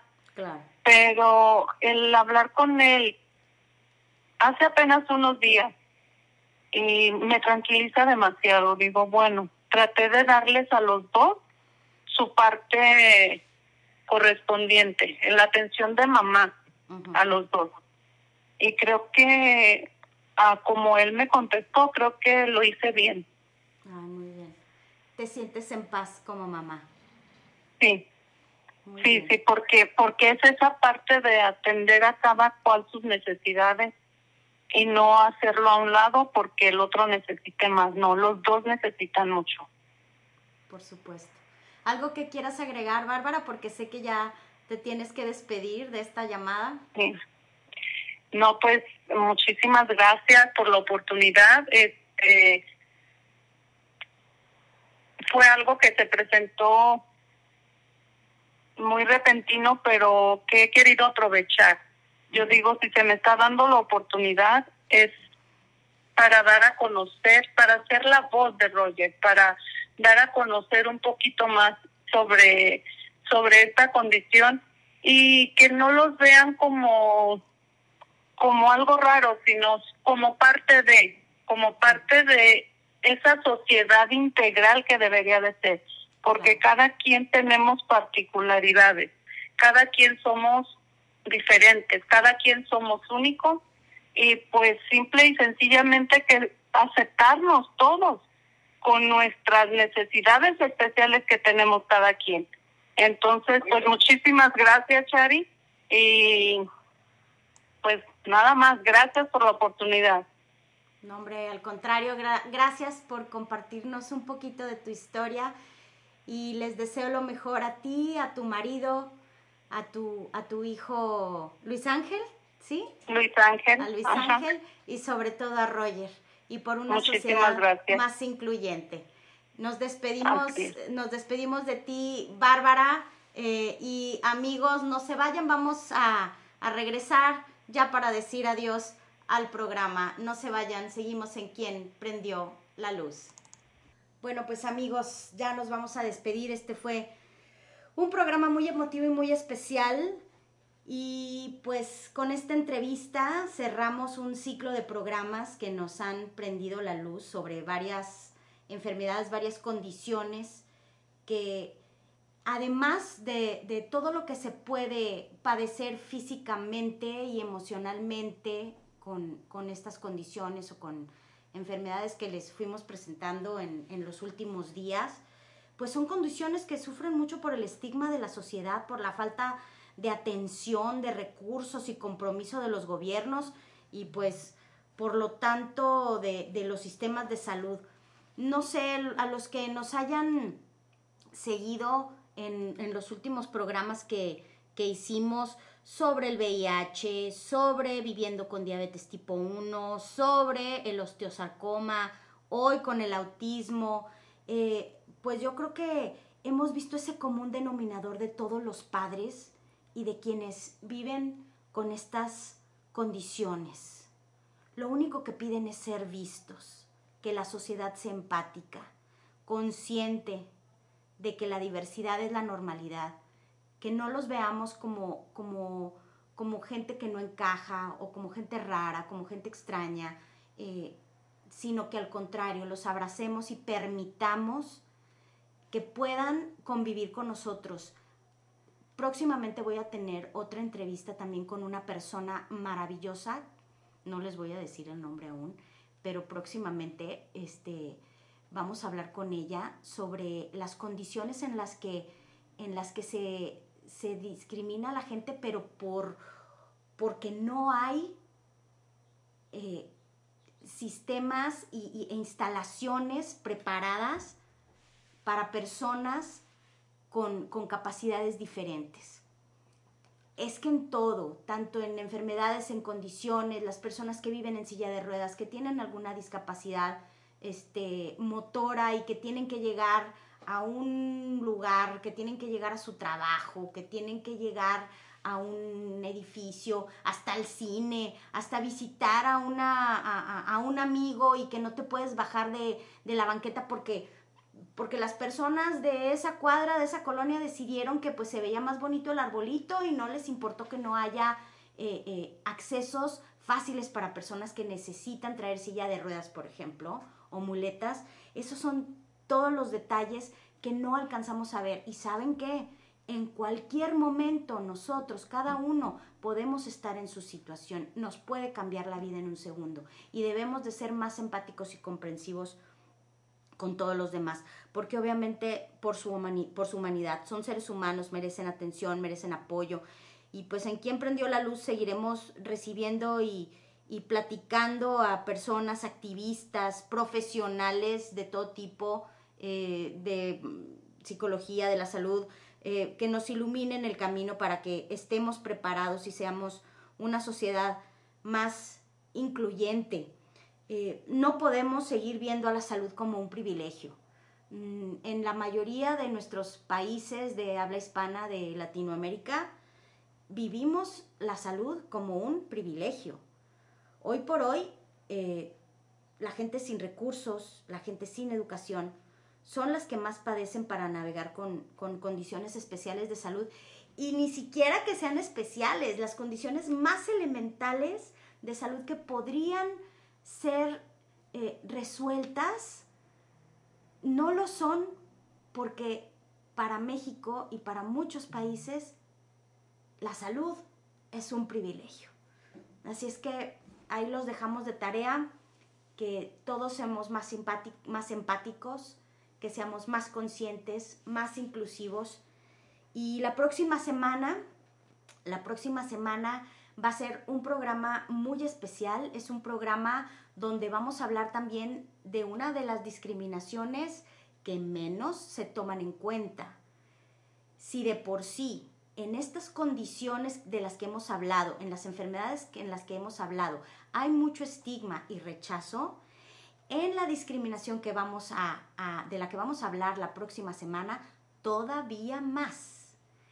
Porque el 4 de marzo, el próximo viernes 4 de marzo, es el Día Mundial contra la Gordofobia. Así es que el próximo martes vamos a tener un programa especial al respecto donde expertas nos van a platicar su experiencia, donde vamos a tener a gente instruida en el tema, profesionales, gente que vive la gordofobia eh, y que nos va a explicar qué es lo que, lo, lo que es, cómo se trata de erradicar esta discriminación, cómo es parte de todo un sistema comercial apoyado por los gobiernos. Por favor, no se pierdan el próximo martes quién prendió la luz porque este tema es sumamente importante. Es una discriminación súper especial porque no se le tiene compasión a las personas gordas y se tiene la idea equivocada de que son enfermas por así convenir a los intereses de gobiernos y de compañías que promueven la industria de la dieta.